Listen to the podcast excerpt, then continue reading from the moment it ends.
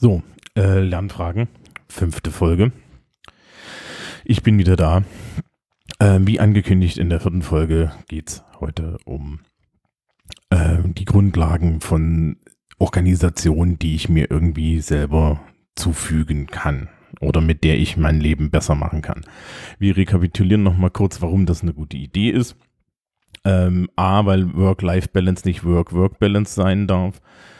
B, weil ja, alle unter Stress leiden und es immer schlimmer wird.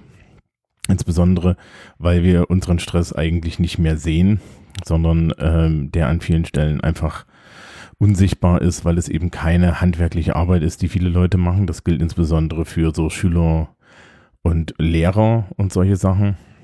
Ja, selbst, also das, das, das so eine Arbeit zu schreiben, ja, ist, ist keine Arbeit wirklich für viele Leute.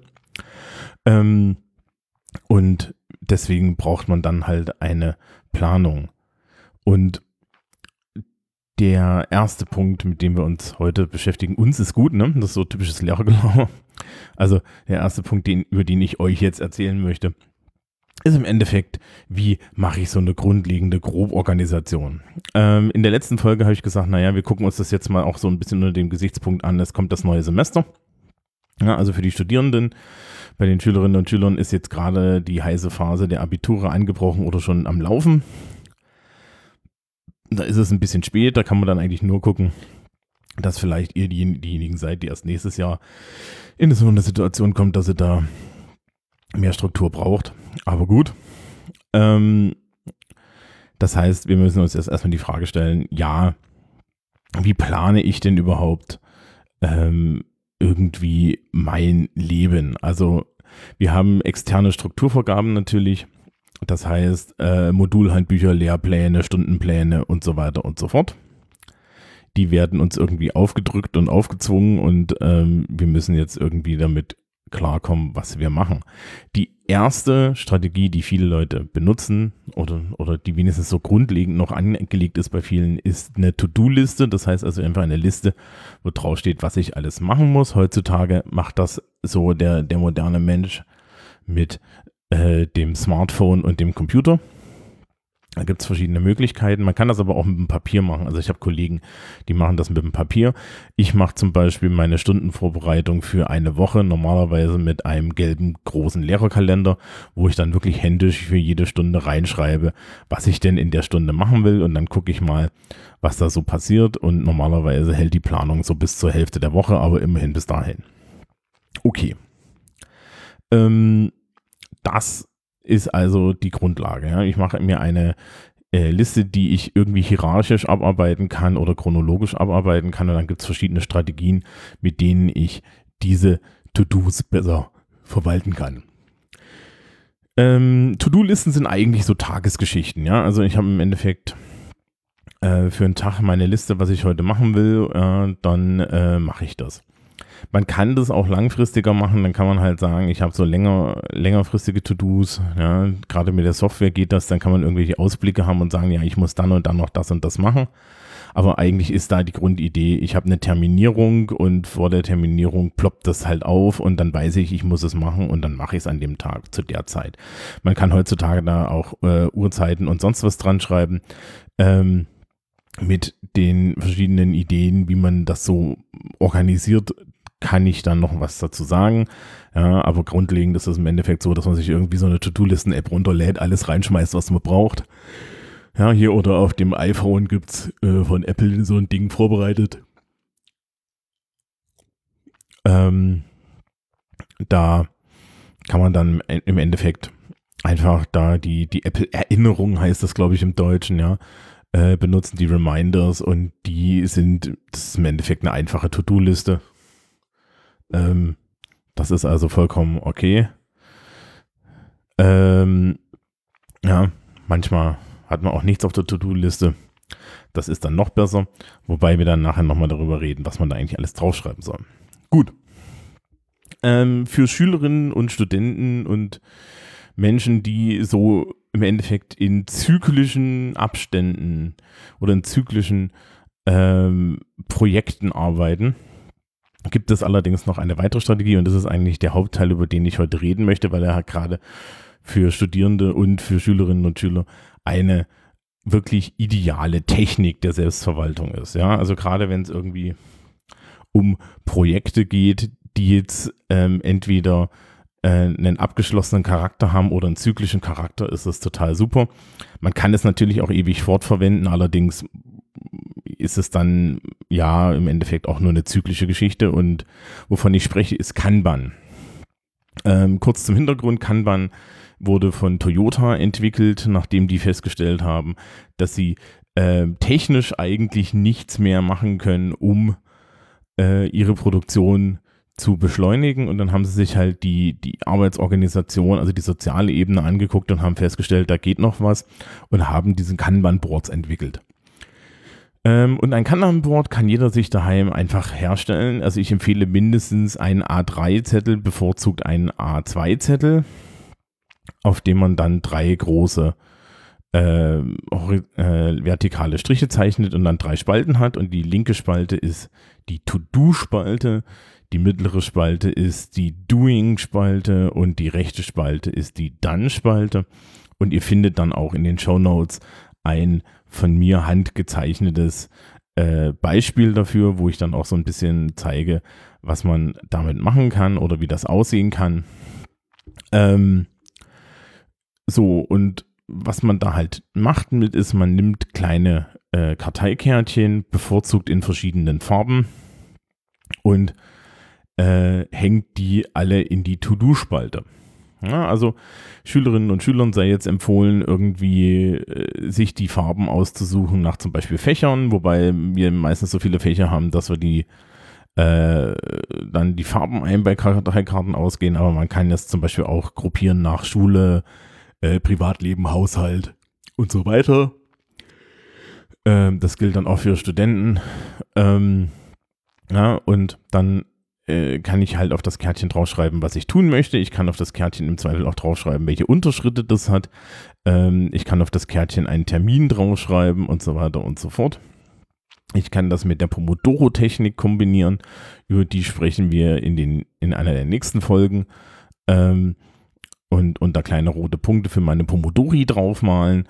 Und dann kann ich halt einfach da meine Tasks allesamt sortieren. Ja, also für jetzt einen Studierenden kann man halt vorschlagen, irgendwie, ich habe ich hab, äh, dann weniger Fächer, aber ich kann halt sagen, okay, äh, ich bin im Hauptfach Informatik und im, im Nebenfach, äh, äh keine Ahnung, Soziologe. Ja, und dann habe ich halt zwei Farben, einen für meine Informatik-Sachen, einen für mein Soziologie-Zeug oder so. Ja.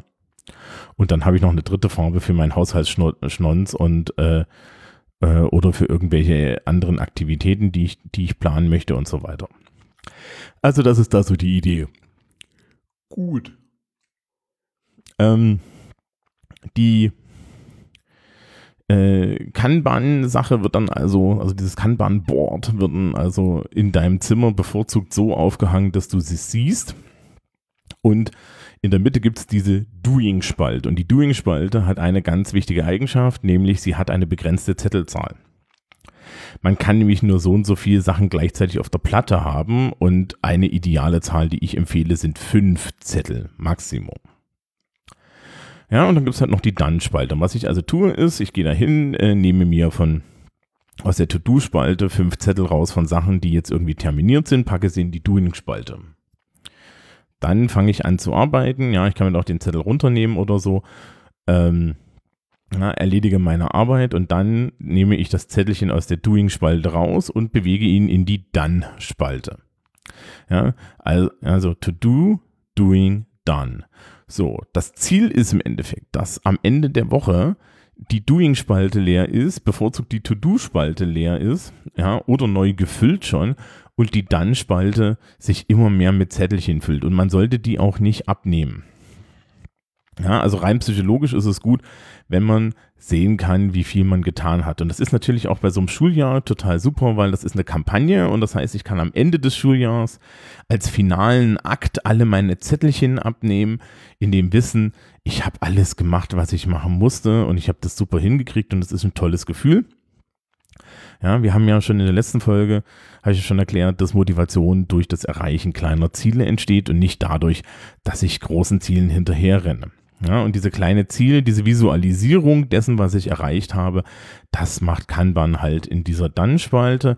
Dazu habe ich immer einen Überblick darüber, was ich gerade tun möchte. Ich kann natürlich auch Zettel tauschen zwischen To-Do und Doing. Ja, also ich kann da jederzeit das hin und her tauschen, meine Prioritäten ändern. Das ist auch immer ganz wichtig bei ähm, so, so, so Planungstools, ja, dass ich eben nicht starr da drin sitze und mich jetzt äh, an, an einfach nur übercommitte.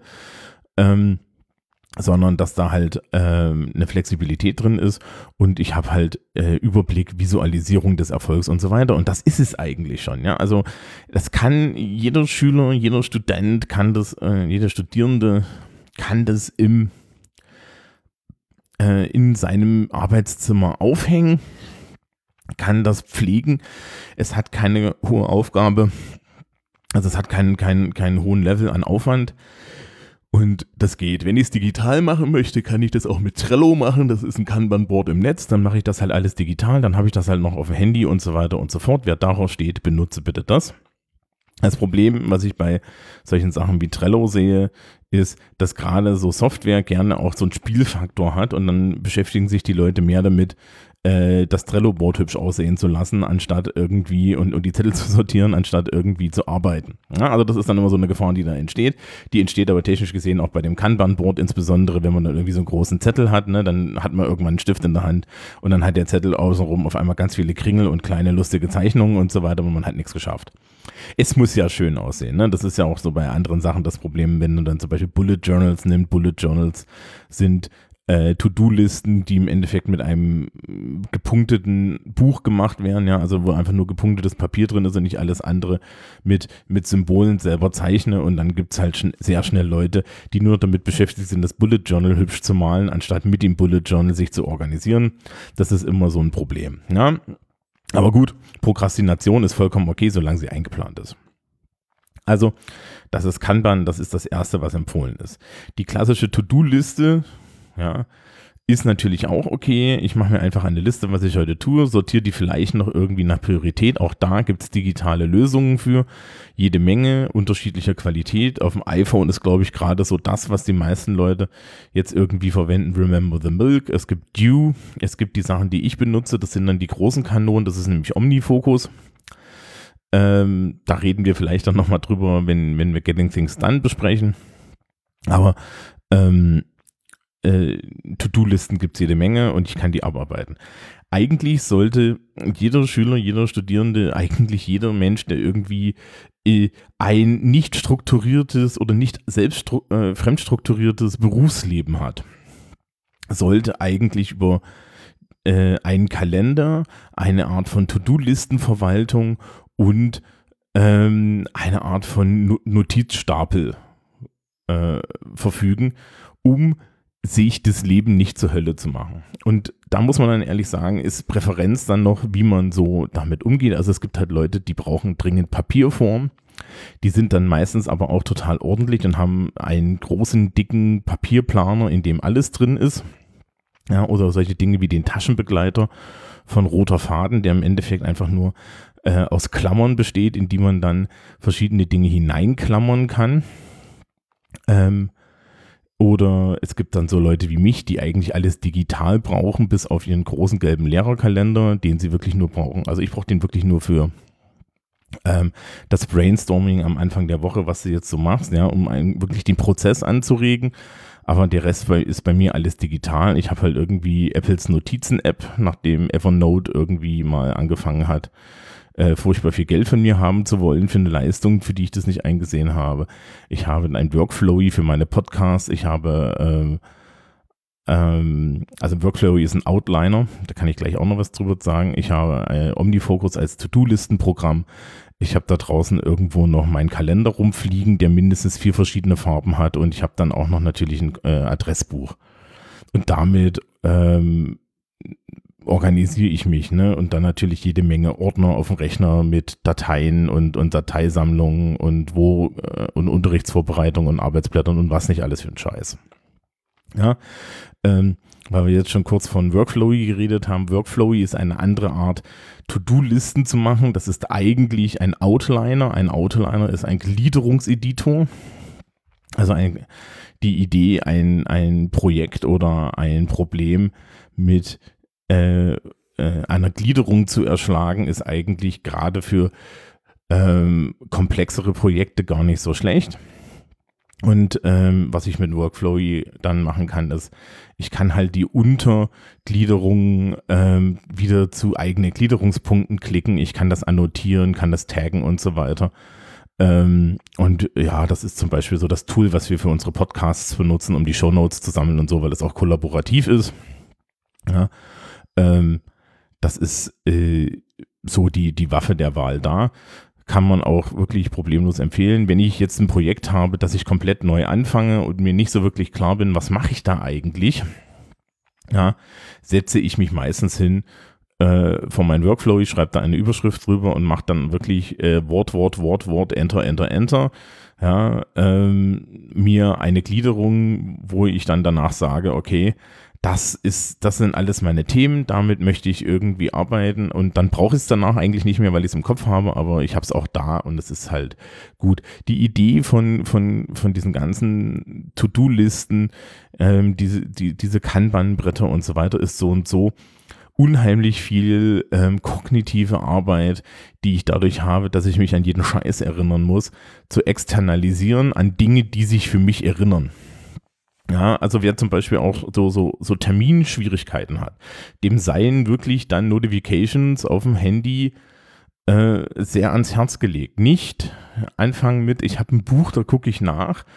Ja, weil dann guckst du im Ende nicht nach, sondern halt eher damit anfangen, dass man sagt, okay, ja, ich, ich habe jetzt hier meinen Kalender und mein Kalender ist grundsätzlich so eingestellt, dass er mir bei jedem Termin irgendwie eine Viertelstunde vorher sagt, hier Alter, da kommt dein Termin. Ja, oder hier Apple macht ja und, und, und Google bestimmt auch solche Sachen wie, dass sie einem sagen, ja, das, der Termin ist woanders, ja, wir wissen, wo du bist. Ähm, du müsstest jetzt los und solche Sachen. Also das ist eigentlich ganz praktisch. Und wenn ich halt ein, ein Semester oder ein Schuljahr anfange zu planen, dann kann ich das eigentlich sehr gut mit Kanban machen. Ja, also das wäre dann die, die, die Hausaufgabensektion auch schon. Äh, malt euch doch mal ein Kanban Brett, ja, einen großen Zettel und äh, äh, probiert das aus, wenn ihr euch besser organisieren möchtet. Das geht auch für andere zyklische Arbeiten. Das geht theoretisch auch dauerhaft. Also ich kann mir auch einfach in mein Büro, wenn ich jetzt einen, Job habe, der multivariant ist, kann ich mir immer dieses Brett reinhängen und kann mir, kann mir schön strukturieren, wann ähm, welche Aufgaben fällig sind. Ja, das ist total super.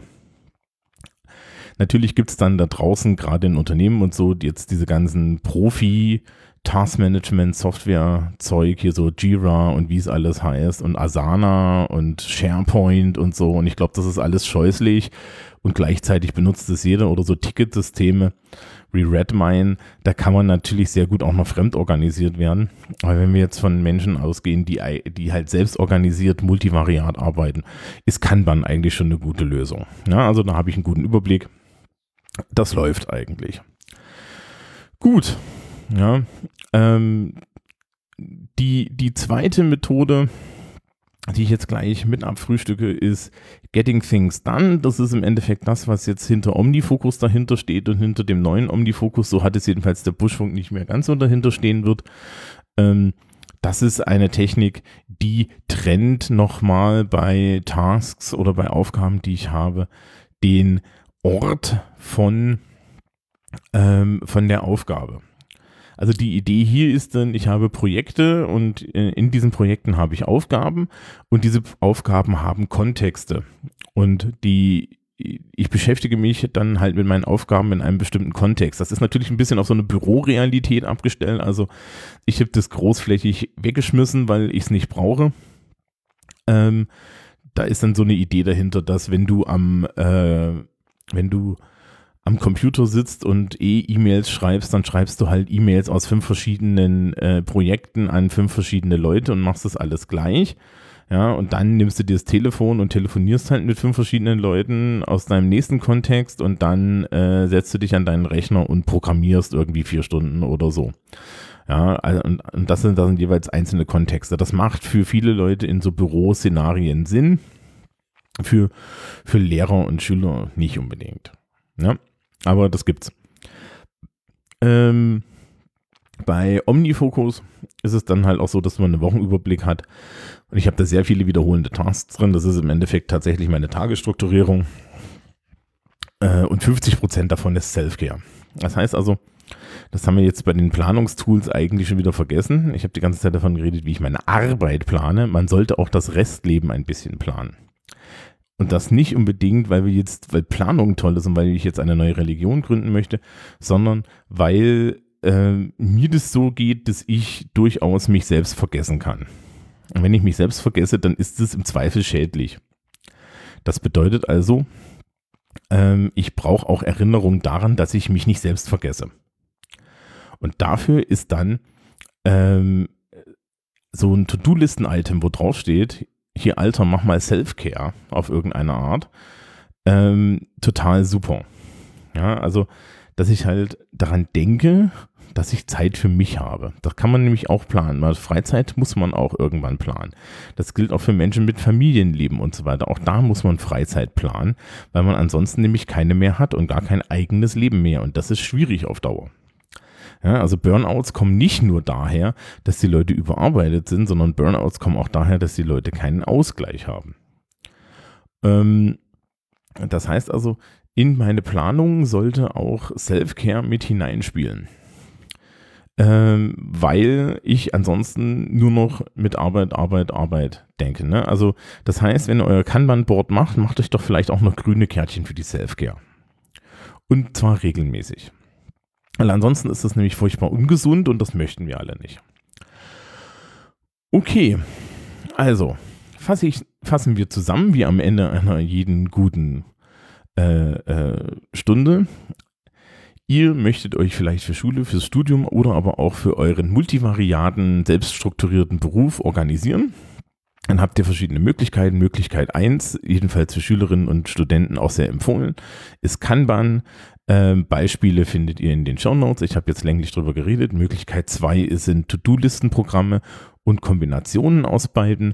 Ihr solltet auf jeden Fall einen gut gepflegten Kalender haben und bitte nicht, ja, das geht jetzt auch noch an die Schülerschaft raus, bitte nicht jeden Termin und jeden Zettel einfach sinnlos mit dem Handy fotografieren und dann durch 20 weiße Zettel äh, scrollen, sondern doch vielleicht irgendwie auch mal sich überlegen, dass man das ja farbkodiert anständig in fünf Minuten in einen Kalender tun kann. Die Grundidee von diesen ganzen Dingen ist, dass wenn ich einmal mich aktiv mit dem Organisieren meines äh, Lebens beschäftigt habe an einer bestimmten Stelle, also einmal schnell das Kärtchen geschrieben habe und aufgehängt habe, einmal den äh, Termin richtig eingetragen habe, einmal mein To-Do-Listen-Item richtig ein, äh, angelegt habe, ich mich danach nicht mehr damit beschäftigen muss. Der größere Stress entsteht dadurch, dass ich die ganze Zeit alles im Kopf behalten muss. Das können wir auf Dauer einfach nicht mehr, weil unsere Welt so multivariat ist. Also sollten wir uns darauf verlassen, dass wir helle Menschen waren in dem Moment, wo wir unsere Zettelchen geschrieben haben, unsere äh, Kalendereinträge gemacht haben und so weiter. Ja, das gilt für Kanban, das gilt für To-Do-Listen, das gilt auch für Kalender. Ja, benutzt dieses Zeug, um euch zu entlasten. Und das heißt, ihr müsst nur noch zwei Minuten lang scharf sein, nämlich die zwei Minuten, in denen ihr das Zeug ausschreibt. Und hin und wieder, ja, vergesse ich auch mal ein Datum oder so einzutragen und dann beißt es mich halt. Aber es würde mich viel, viel öfter beißen, wenn ich nicht grundlegend äh, das machen würde. Ja, also, gerade für Schüler und Studenten, probiert das mal mit dem Kanban-Board aus. Ihr findet dann in den Show Notes ein schönes Bild davon, wie das, äh, äh, wie das so aussieht. Also ich male jetzt mal schnell auf mein, äh, auf mein magisches äh, kleines Whiteboard äh, so, eine, so eine Möglichkeit. Da sind jetzt keine echten Zettelchen drauf, weil ich keine habe. Aber damit ihr euch das ein bisschen vorstellen könnt. Ja, und äh, ich verlinke auch natürlich die äh, äh, Workflow und die Outliner-Geschichten und vielleicht auch noch Omnifocus. Und dann könnt ihr euch das alles mal anschauen. Ansonsten gilt wie immer, wenn ihr Fragen habt, fragen at lernfragen.org. Schreibt mir eine E-Mail, schreibt mich auf Twitter an. Wenn es zu dieser Sendung Fragen gibt, kommentiert auch gerne und so weiter. Ja. Und das war es für diesen Monat. Im nächsten Monat sprechen wir dann über die kleinen alltäglichen Dinge. Ja, Dingen, die ich vielleicht irgendwie ähm, doch nochmal anders handle, als wenn ich einfach nur eine To-Do-Liste habe, also über Gewohnheiten und Habits. Aber dazu mehr im Juni.